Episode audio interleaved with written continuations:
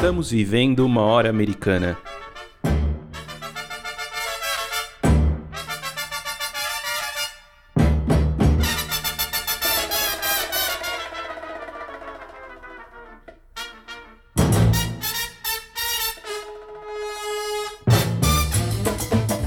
Sejam bem-vindos ao podcast Hora Americana.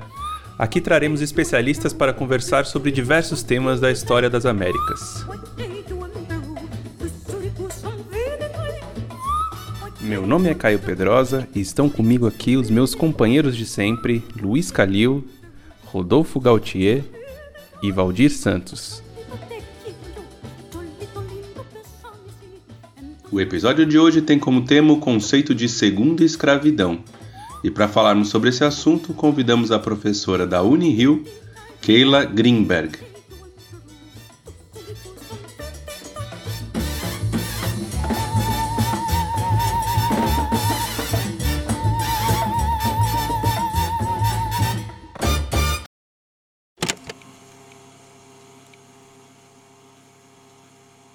Escravos eram acordados toda madrugada por um berrante, às três da manhã.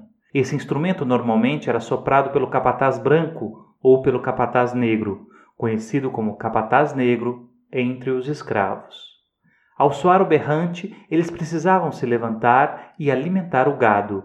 Logo depois do berrante, um sino era tocado para sinalizar que todos deveriam partir para a lavoura e começar o dia de trabalho.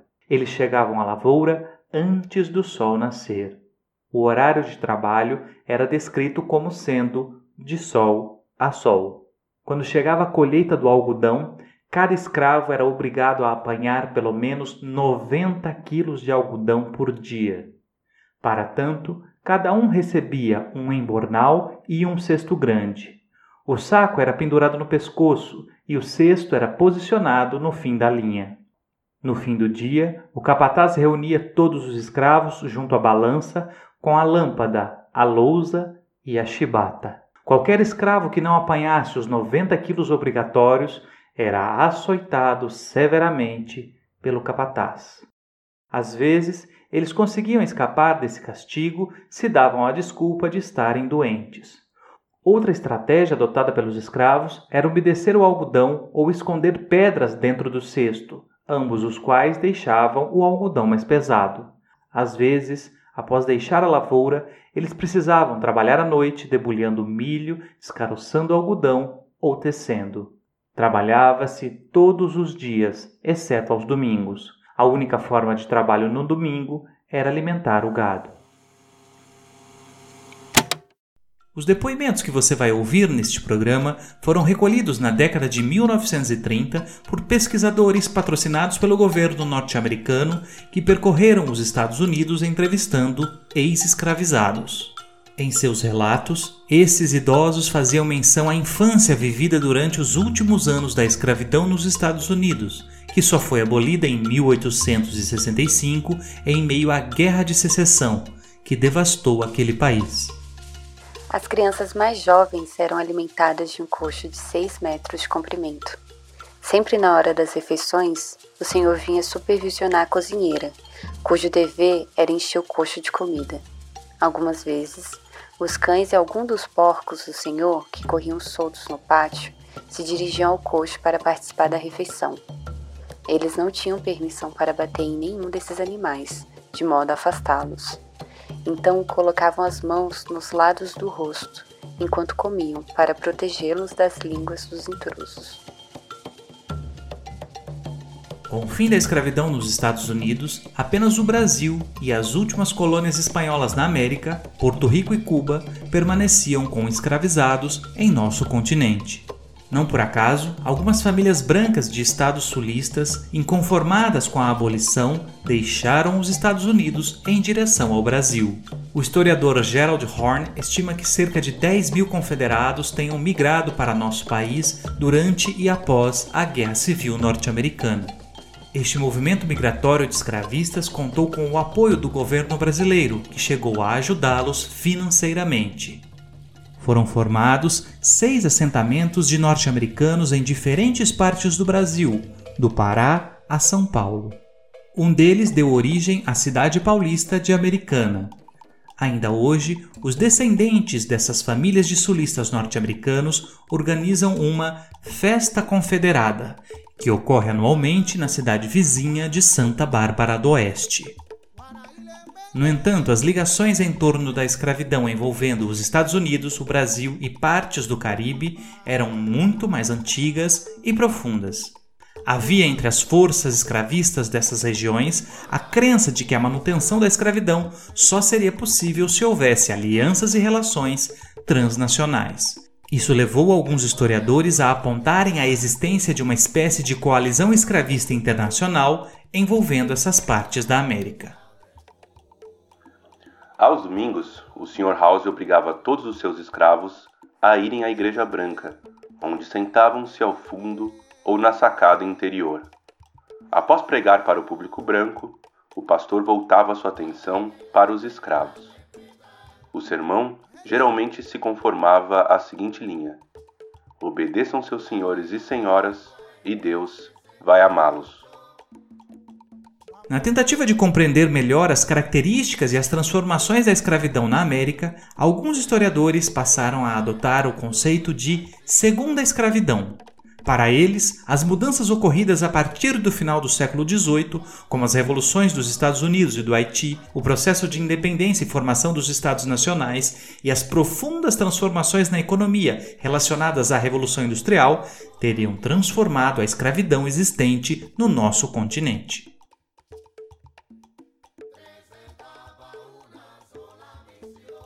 Longe de se tornar uma instituição decadente, anacrônica ou incompatível com as mudanças que vinham acontecendo no Ocidente, a escravidão teria se intensificado nestas partes da América durante o século XIX. Nesse período, ela passou a se basear na exportação de mercadorias essenciais, como o café no caso brasileiro, o algodão no sul dos Estados Unidos e o açúcar em Cuba. Nesse sentido, como ocorreu esse processo de transformação e intensificação da escravidão a partir do final do século XVIII? No que esta segunda escravidão difere daquela existente na América desde o início do período colonial? De que forma eventos como a Guerra de Secessão nos Estados Unidos e a Guerra do Paraguai na América do Sul impactaram na manutenção da escravidão em algumas partes do nosso continente? Para responder essas e outras questões, temos prazer em receber hoje Keila Greenberg, professora da Universidade Federal do Estado do Rio de Janeiro. Antes, porém, vamos com o Kalil, que traz a dica da hora desta semana.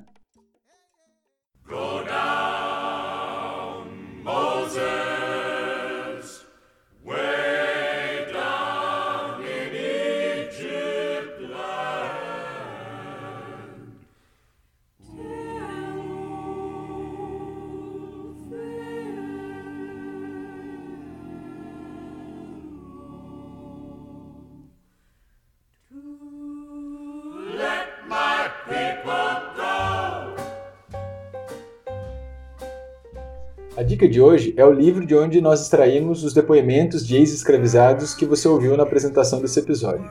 Trata-se da obra Nascidos na Escravidão, Depoimentos Norte-Americanos, que foi publicada em português em 2020 pela editora Edra. Como Rodolfo já comentou um pouquinho na introdução, esses depoimentos foram coletados entre 1936 e 1938 por pesquisadores que contaram com o apoio do governo federal dos Estados Unidos. Esse projeto percorreu 17 estados norte-americanos, juntando quase 2.400 depoimentos.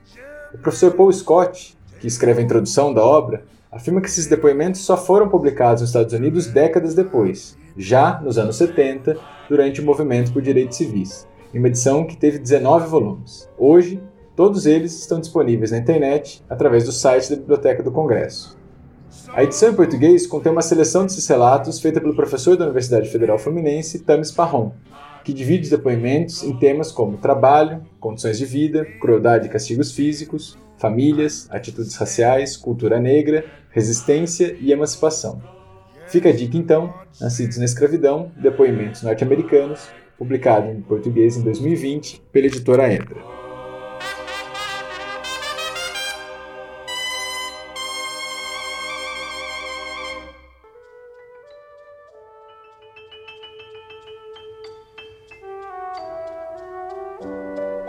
Você está ouvindo Hora Americana.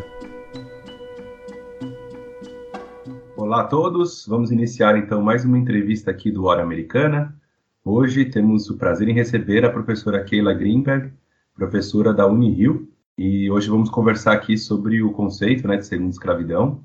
Calil vai começar com a primeira pergunta. Seja muito bem-vinda, a gente agradece muito pelo, pelo aceite do convite, Keila. Muito obrigado. Keila, de novo, muito obrigado por você ter aceitado falar desse tema, que eu acho que é tão interessante.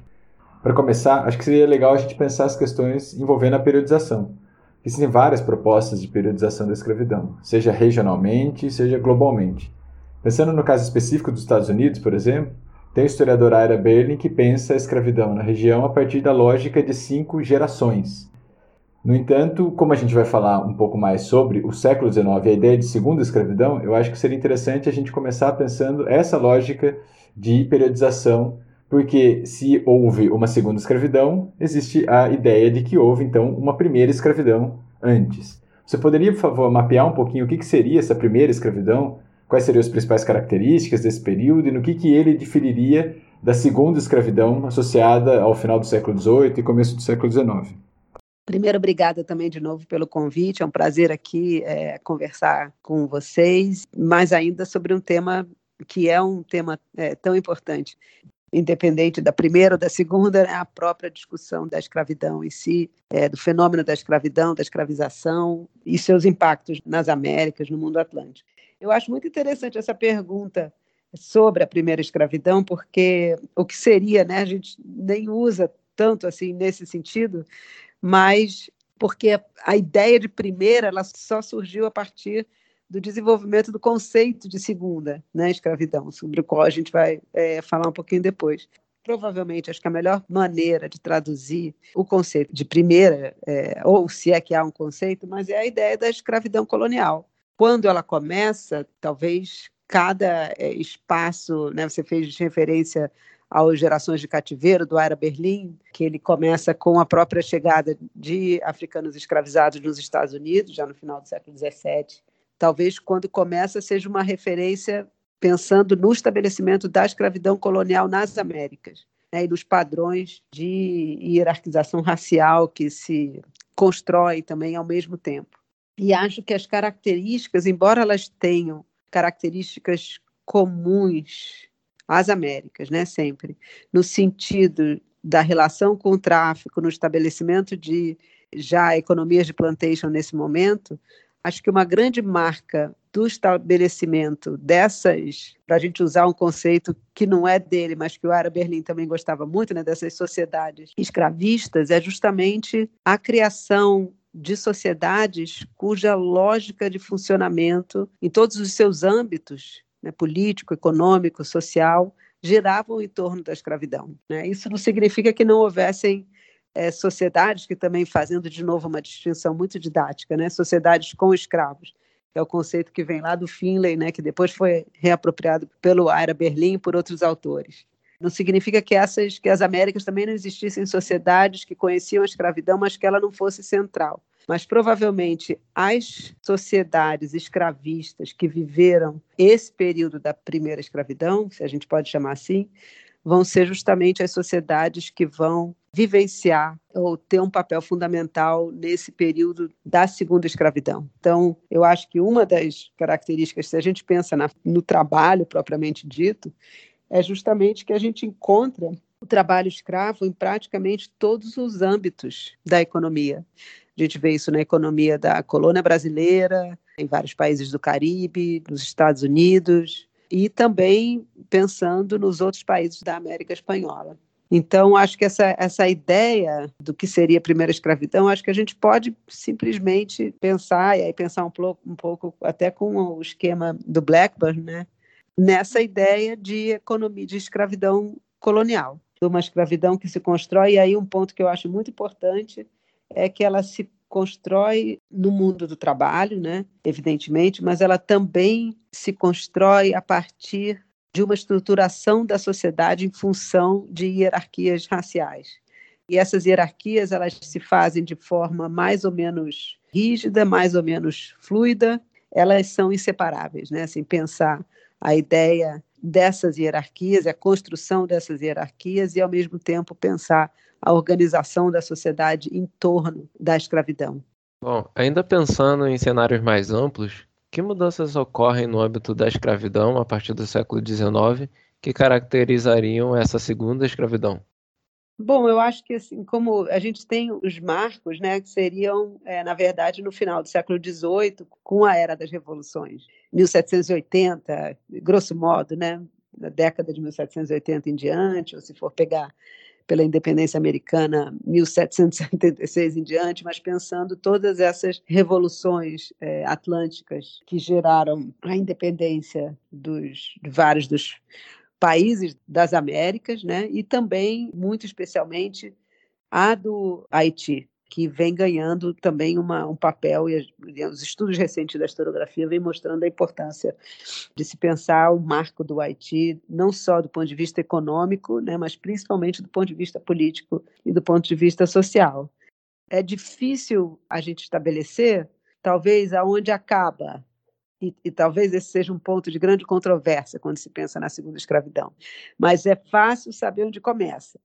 E é justamente é, começa a partir dessa confluência entre as independências, a ascensão política de uma classe, né, de eu acho que a gente deve né, falar nesse sentido, uma classe de proprietários, né, senhores de terras e de escravos, ao mesmo tempo que existe um declínio né, dessas zonas de escravidão colonial e a concentração, ou seja, escravidão colonial no sentido de o trabalho escravo estar muito difuso entre vários setores da sociedade, e aos poucos essa concentração de áreas extremamente produtivas é, ligadas à produção de commodities, como o café, no caso do Brasil claro, antes o açúcar. É, então, a, a ideia é que essa confluência desses dois movimentos juntos, são movimentos de, no fundo,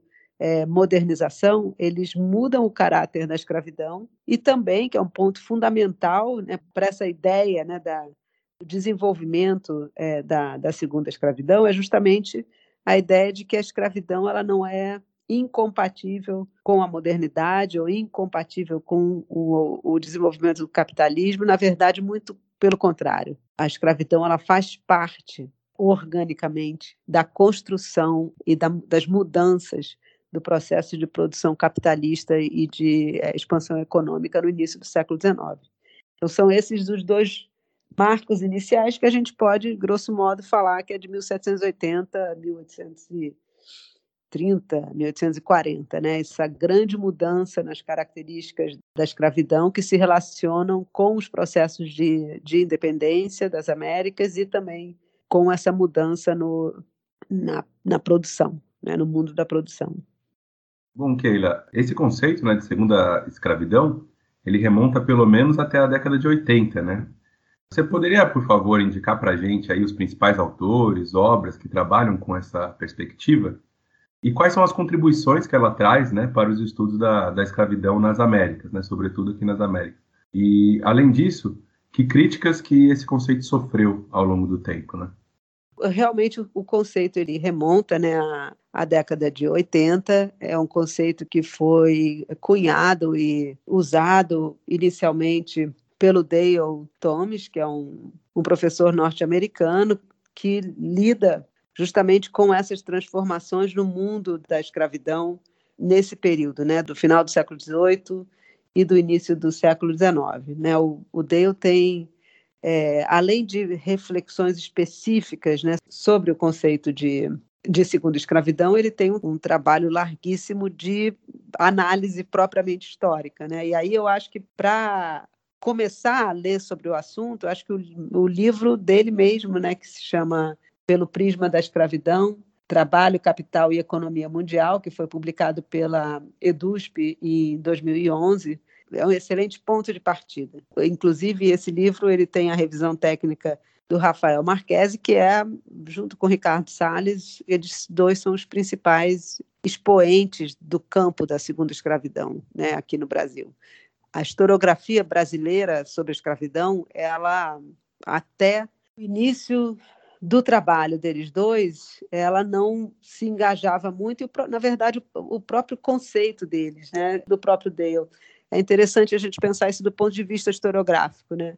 Ele demorou um pouco para pegar, talvez porque ele tenha escrito em um momento em que as discussões é, de história econômica estavam em baixa, pode dizer assim, né?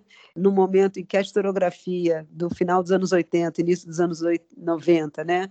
da história social, ela usava, pensava a escravidão de uma maneira, olhava para para os estudos sobre a escravidão de uma maneira diferente, né? principalmente buscando é, fontes sobre que aproximassem os historiadores dessa visão que de certa forma era uma visão sobre as relações de trabalho, sobre as relações cotidianas, sobre a relação senhor-escravo, sobre os arranjos familiares, então, essa, essa historiografia, que, que é, foi uma historiografia é, né, fundamental, fortíssima, e inclusive a qual o meu trabalho né, inicial também é fruto, demorou para ser tratada. A discussão de segunda escravidão ela demorou para ganhar uma perspectiva de mais impacto aqui no Brasil. E só foi ganhar mesmo a partir do trabalho do Ricardo Salles e do Rafael Marquesi, que eu acho que é super importante dizer que eles fizeram uma escola, né, com os seus próprios textos, né, textos individuais, alguns textos coletivos importantíssimos, o trabalho com o próprio Dale, que tem muito contato, né, com essa historiografia brasileira, e foi a partir daí que o conceito ganhou mais tração e a discussão sobre política, economia, mas também sobre a plantation em si, sobre o impacto dessas plantations e dessa produção no modo que a escravidão brasileira opera, passou a ser muito grande. Né? Então, do ponto de vista historiográfico, sim, é um conceito que remonta aos anos, aos anos 80, mas eu acho que, do ponto de vista do impacto na historiografia brasileira sobre a escravidão, e, na verdade, na historiografia mais ampla sobre o século XIX, né? A gente está falando de um movimento dos anos 2000. Mas em relação ao conceito em si, eu acho que é importante a gente pensar nesse processo que eu acho que os anos 20, os anos 1820, né, são muito importantes para definir primeiro essa ideia de que é, com o rompimento das relações coloniais de poder, que evidentemente cada lugar foi feita de uma maneira, o espaço de rearticulação de poder né, e ascensão política desses novos grupos, que não necessariamente eram grupos que tinham um poder articulado antes, né, mas eles vão se articulando em torno do Estado. E, como o Ricardo Salles argumenta, né, vão aos poucos se transformando de fato numa classe. Aliás, na verdade, eu devia citar, antes de chegar no Ricardo, embora não trabalhe com o conceito de segunda escravidão, mas fundamental para os trabalhos nesse sentido é o Tempo Saquarema, do Emar de Matos, que discute né, justamente a partir é, de uma perspectiva anterior e muito profícua, né, essa ideia da formação dessa classe que ele denominou do Tempo Saquarema, né, mas dessa classe que junta o poder econômico ao poder do Estado, ao poder político nesse, nesse período. As condições para o surgimento dessa segunda escravidão, elas se dão justamente a partir dessa reestruturação e desenvolvimento do capitalismo, né, das condições políticas de reforço né, e de organização dessa classe de senhores e, ao mesmo tempo, dessas estruturas de, do tráfico mundial né, do tráfico de africanos escravizados que permitiram que o tráfico sofresse uma, um boom enorme né, nesse período. Se a gente for pensar, é uma reestruturação né, dessa economia mundo que gira em torno do tráfico, da produção dessas commodities e da ascensão política dessa nova classe né, nesse, nesse período. Isso leva a uma reestruturação espacial da escravidão, porque na medida que você tem preço dessas pessoas escravizadas no mercado sobe, você tem uma concentração da população escravizada nas zonas de plantation, então tem uma rearticulação dessa organização do território e também da vida da escravidão, né, que ela passa a se concentrar é, nessas plantations, o que redefine né, uma série de relações sociais que eram relações sociais diferentes da época que a gente né, pode chamar da escravidão colonial ou da primeira escravidão. Então, é esse processo né, que começa com as revoluções, 1780, grosso modo, que alcança esse seu ápice entre 1820, talvez a gente possa colocar 1850, com o fim, é, as, com a proibição final do, do tráfico de africanos escravizados para o Brasil, mas que se a gente for é, pensar em Cuba, né, na década de 60, ele seria esse período que, em geral, se caracteriza como segunda escravidão. Eu gosto muito de discutir esse assunto, né, principalmente porque eu estou discutindo com meus colegas, que são meus amigos, e, de certa maneira, companheiros que a gente compartilha muitos dos nossos interesses e, muitas vezes, uma forma diferente né, de, de abordagem de ver a mesma questão, mas que eu acho que é uma discussão que abriu um campo novo para a nossa discussão sobre o, sobre o século XIX, né, que eu acho que, no fundo, é tentar entender o que, que é essa sociedade escravista o que, que, são essas sociedades escravistas das Américas. Então, em relação à crítica, eu acho que o, o conceito de segunda escravidão tem uma discussão prévia que é se é um conceito ou se a gente usa esse termo para descrever um contexto histórico, né? Acho que é o primeiro ponto de, de discussão. O que, que realmente é, ele é explicativo ou ele é descritivo de uma determinada desse contexto que se forma nessa nessa época, né? Mas eu acho que ele, ele é muito útil e ele explica muito bem a constituição dessa sociedade das independências até o fim do tráfico é, que é justamente o período dessa expansão, que a gente pode chamar, dessa economia de plantation no século XIX. O que eu acho que são os riscos é de, primeiro são os riscos da gente enfatizar demais as redes internacionais e as alianças é, atlânticas ou as alianças é, mundiais, né, o, o, processo mundial e perder de vista as especificidades locais e as especificidades locais que têm impacto na conformação dessas sociedades. É, outro problema é, é o problema de pensar, talvez de uma maneira mais ou menos esquemática, dependendo da qualidade do trabalho, que certamente não é o caso nem do, nem do Rafael e muito menos também do Ricardo. Tem o risco de se construir uma visão muito é, estrutural, né, ou até estruturalista dessas dessas sociedades e acabar né, reforçando aquele quadro da que essa superestrutura impacta tanto a estrutura a política e, e as próprias mudanças políticas dessa época que a gente acaba sem espaço para pensar nas alternativas é, históricas e em outras, ou mesmo pensar num tema que é caro a, aos próprios historiadores da segunda escravidão, que são os temas das microhistórias, né? Então, até eu esqueci de falar antes, mas eu devia ter falado, que junto com o, o Dale, um historiador também que, né, que estuda é, escravidão cubana, que também é muito importante nessa configuração da, da, da, historiografia sobre a segunda escravidão é o Michael Zoisky, que justamente tem essa preocupação de estudar esses processos históricos na perspectiva da microhistória.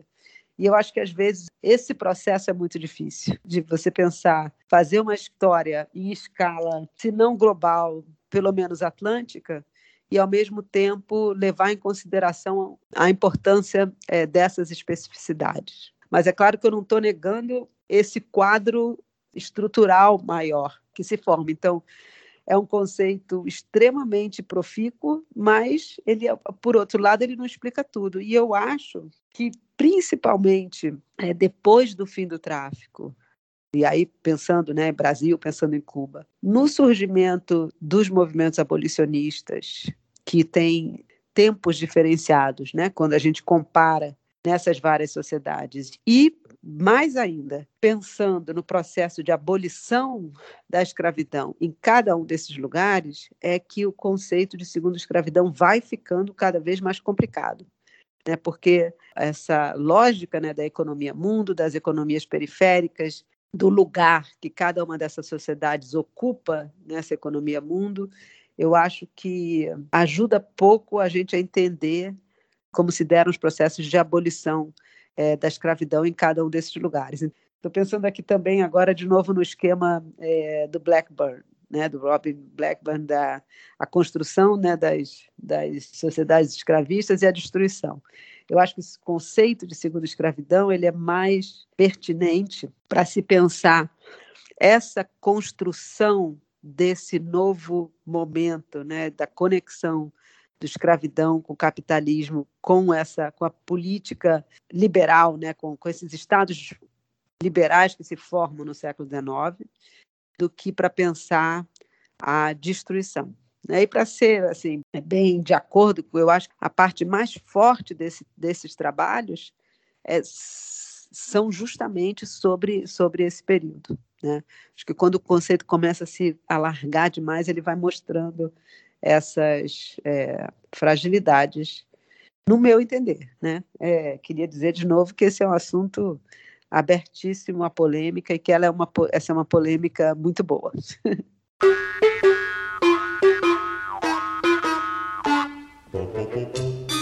Oi, eu sou a Thaís. Oi, eu sou o Paulo e nós somos integrantes do Hora Americana. Gostaríamos de te convidar para conferir os conteúdos publicados nas nossas redes. Afinal, o episódio nunca acaba nessa horinha aqui. Muitas das temáticas e dicas mencionadas por nossos convidados e convidadas serão retomadas por lá, e praticamente todo dia tem postagem nova. Então é isso. Nos acompanhem também nas redes sociais do Hora Americana. Encontramos vocês lá.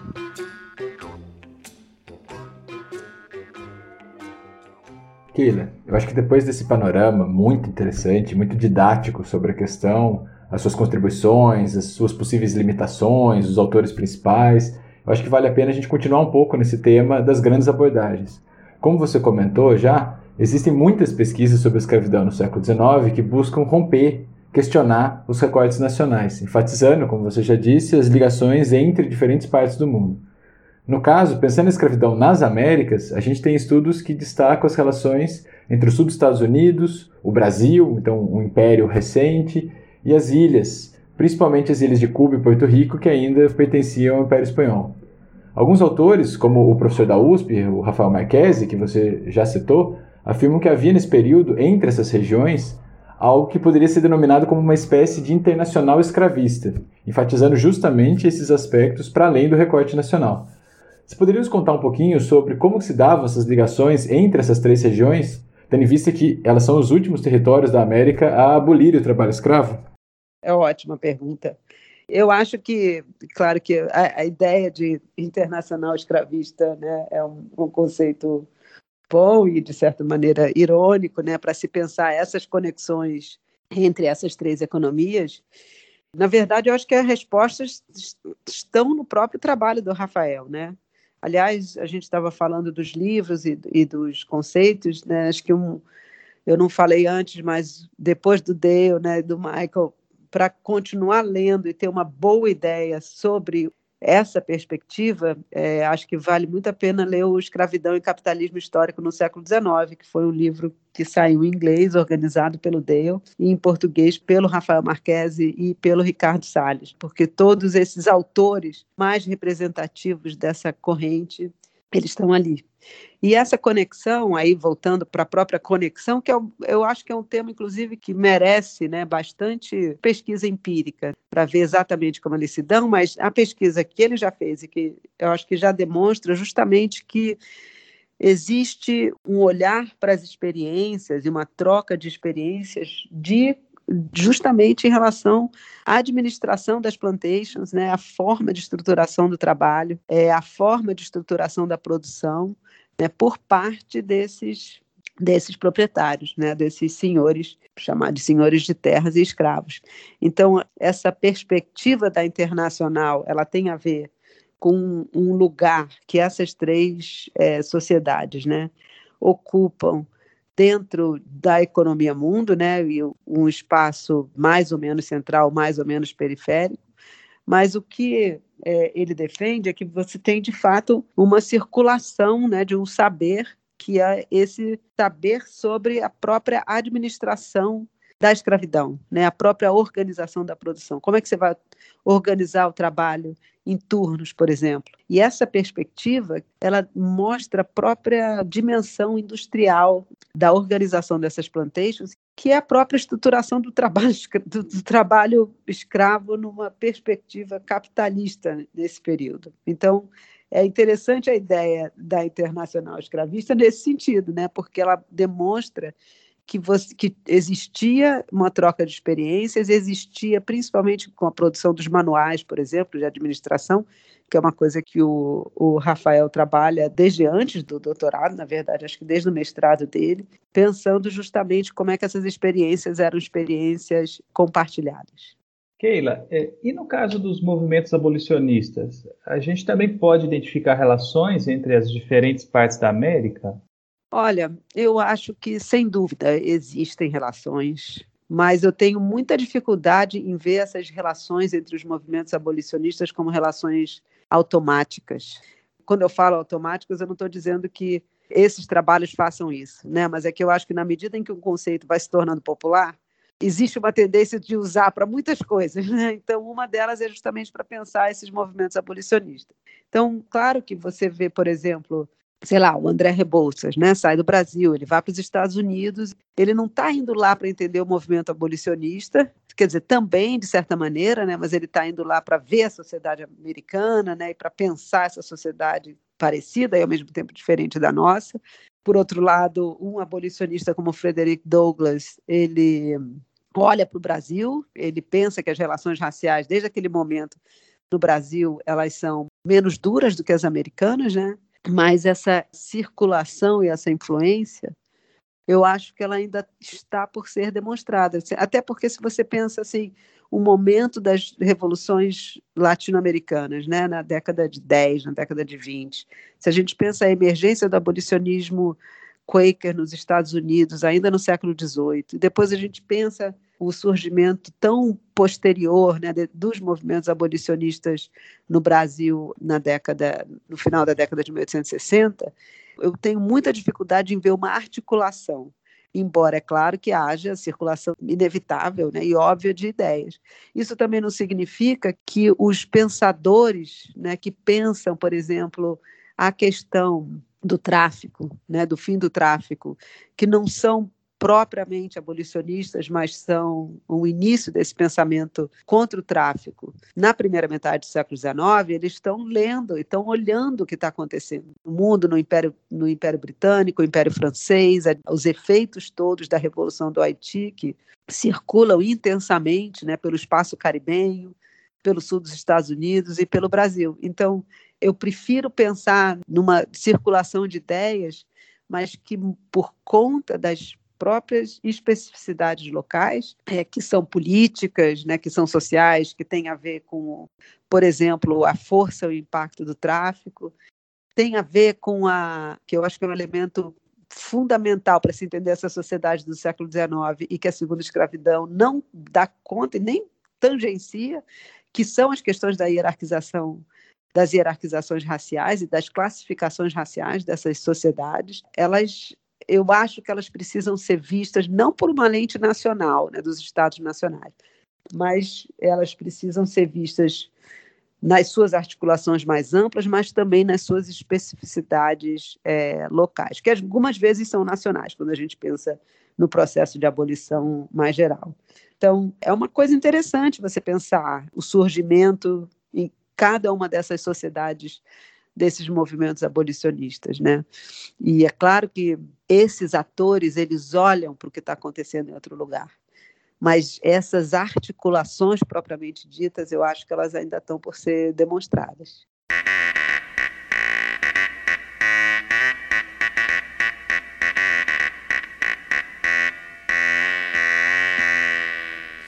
Você está ouvindo Hora Americana. Keila, é, a década de 1860 na América ela é marcada por dois grandes conflitos militares, um ao norte e um ao sul, vamos dizer assim, né? Na uhum. América do Norte você tem a Guerra Civil, né, dos Estados Unidos, ou Guerra de Secessão, como também foi chamada, e uh, na América do Sul você tem a, a Guerra do Paraguai, envolvendo Argentina, Uruguai e o próprio Paraguai, mais especificamente o Brasil, que se coloca nessa posição de, de um país escravista, né? Você poderia explicar de que forma esses conflitos eles impactam na questão da escravidão, esses dois pontos das Américas? Claro, é, eu acho que é, são pontos de inflexão fundamentais, tanto na escravidão norte-americana, quanto na escravidão brasileira e, de certa maneira, nessa região do Prata, embora já tivesse tido abolição né, no Uruguai, na Argentina, antes do início da guerra. Né, a abolição no Paraguai foi durante a guerra, mas é interessante pensar que as duas guerras elas impactaram sobremaneira na escravidão, né, a abolição da, da escravidão americana Quer dizer, a escravidão é o motivo da guerra civil e a, e a guerra civil acaba com a, a escravidão norte-americana, né? Tem abolição depois da guerra de 61 a 65. E eu acho que isso já é, uma, é um ponto pacífico né, na historiografia é, a respeito, embora nem sempre tenha sido assim.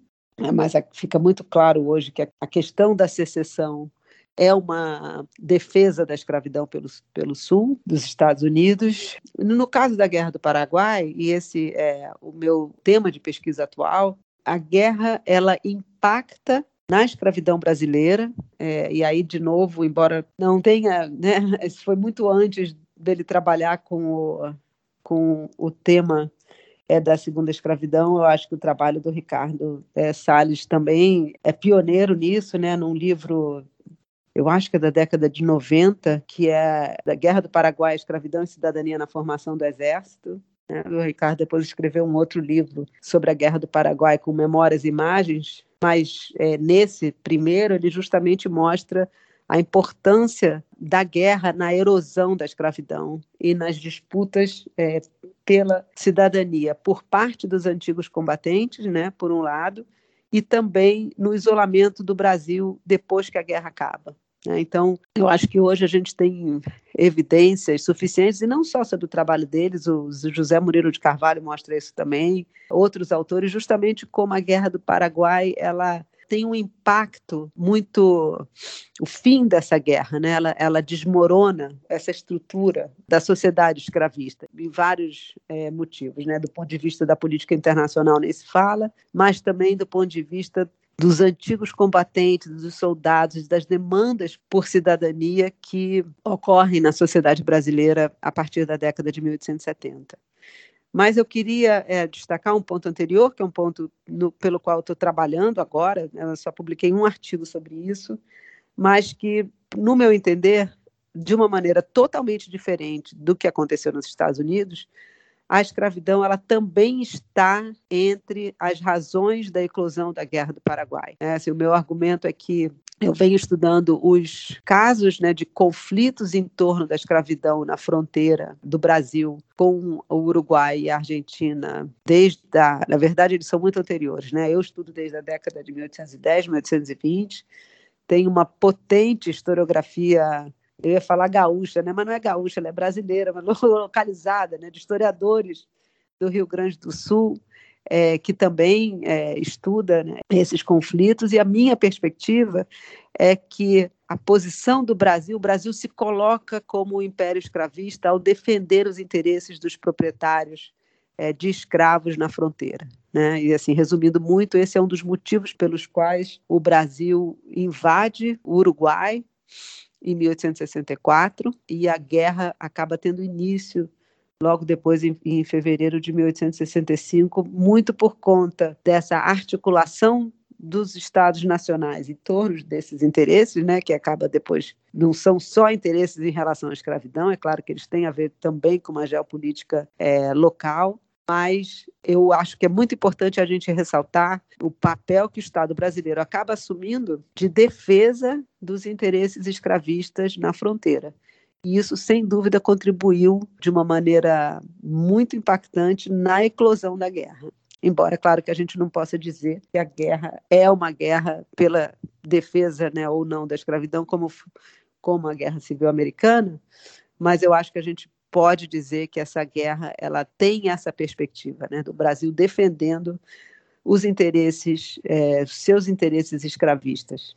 nessa região, que é uma região de fronteira muito importante desde a independência do Brasil, como a gente pode ver com a província cisplatina, né, depois da a Guerra Cisplatina, a independência do Uruguai, Farroupilha, sucessivas guerras civis né, e daí por diante. Keila, nos últimos tempos, periodicamente surgem polêmicas na imprensa e nas redes sociais envolvendo questões em torno do racismo e da escravidão. Em coluna recente na Folha de São Paulo, por exemplo, a professora Hebe Matos critica interpretações que minimizam ou eliminam a importância do racismo em relação à escravidão. Você poderia comentar um pouco sobre essas interpretações sobre a escravidão? Pois é, eu acho que a, essa coluna, né, que a Hebe escreveu há pouco tempo atrás, foi é, uma coluna muito importante porque ela responde a visões que eu acho que são visões extremamente conservadoras sobre o passado escravista e algumas é, digamos, mal intencionadas, no sentido de negar todo o, não, não só o caráter racista, mas o caráter estruturalmente racista da sociedade brasileira, né, e tentam desconectar a escravidão, que seria a, a sociedade, ou o trabalho escravo, da conformação de uma sociedade escravista mais ampla que gerou né, assim, uma sociedade estruturalmente racista. Né? Essa visão que desconecta a escravidão e que está presente em trabalhos recentes, também pessoas que têm muita muita visibilidade na mídia, né, que vem gerando essas polêmicas, elas têm justamente esse, esse problema básico de, de não pensar, por um lado, as continuidades que não são óbvias né, entre a sociedade escravista e a produção do racismo posterior, mas muito mais do que isso, na verdade, é não pensar como que, durante a vigência da, da escravidão, essas estruturas elas eram extremamente complexas e eram estruturas que se fundavam ao mesmo tempo que se foram criando as hierarquizações raciais. Então, um dos problemas dessa, aí estou falando especificamente dessa polêmica, é achar que o racismo brasileiro ele, ele é posterior ao fim da escravidão, né? Ou eh, ele se constrói na medida em que a escravidão acaba. Não é, e é por isso que é tão complexo, né? E, e esses trabalhos que eu estou chamando aqui de visões conservadoras. São trabalhos que, justamente, ou deliberadamente ou não, eles não percebem a complexidade dessas sociedades, eles eliminam, eles não veem as estruturas e as hierarquias raciais que tornam a vida das pessoas, ou escravizadas, ou libertas, ou descendentes de africanos escravizados, extremamente difícil, vulnerável, mesmo que elas sejam, para usar uma, uma expressão contemporânea, histórias de sucesso. Quer dizer, então, uma mulher né, africana ou brasileira liberta, que tenha conseguido se libertar e que vai tenha conseguido juntar posses, né? Que foi um exemplo, né, que apareceu, né, na imprensa recentemente como um argumento para mostrar que também na sociedade escravista, né, é possível vencer, é possível ganhar, que é uma idiotice. Essa pessoa, ela não está fora dessa estrutura, ela não está livre das hierarquias raciais da sua época. Ela não vira elite, é, e isso é fundamental e é, é, muito difícil a gente, é, a gente desconstruir essa visão, né, que agora é uma visão que, que circula muito, justamente porque é importante, é fundamental a gente insistir na complexidade dessa sociedade e insistir na, no impacto que essas hierarquias raciais criam na sociedade brasileira e que eles são pré-existentes. Né? Então, é por isso que é complexo, mas é fundamental a gente insistir nesse caráter estrutural da formação da sociedade escravista e desse racismo né, que passa por todas as instituições do Brasil desde essa época. Né? Então, é uma, é uma batalha, né? mas é uma batalha que eu acho que é importante que a gente enfrente. Bom, Keila, muito obrigado pela sua presença. Acho que a entrevista foi ótima. A gente aprendeu muito aqui discutindo esse tema fundamental né, para a nossa história e que também né, fala muito sobre as relações, sobre a, os contatos aí também entre, entre as Américas. Né? Eu acho ótima a sua exposição e, e agradecemos muito por ter aceitado e estar aqui presente com a gente nessa entrevista. Eu que agradeço a oportunidade, essa conversar né, sobre esses assuntos tão, que eu acho que são tão importantes e que me, me mobilizam tanto, não só do ponto de vista historiográfico, né, mas da perspectiva política, do pensar o nosso lugar é, na sociedade brasileira e também de pensar muito o Brasil de hoje, né? Não é à toa que o tema da escravidão está nos jornais, né? Não é à toa que tem novela aí que representa Dom Pedro II como abolicionista desde que ele tinha 15 anos. Aliás, né, só deixando claro que ele não era. O que eu acho é que essas discussões todas, elas tomaram espaço público com uma evidência da importância de se olhar para o nosso passado escravista e de como que a gente precisa, como sociedade, enfrentar o tema da escravidão se a gente quiser vencer o racismo da nossa sociedade contemporânea.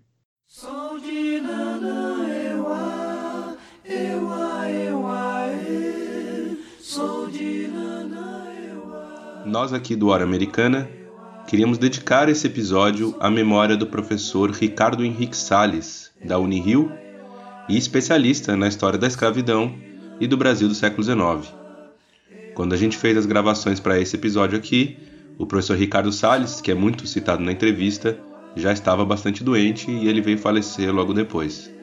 Então deixamos aqui essa pequena homenagem a esse importante historiador.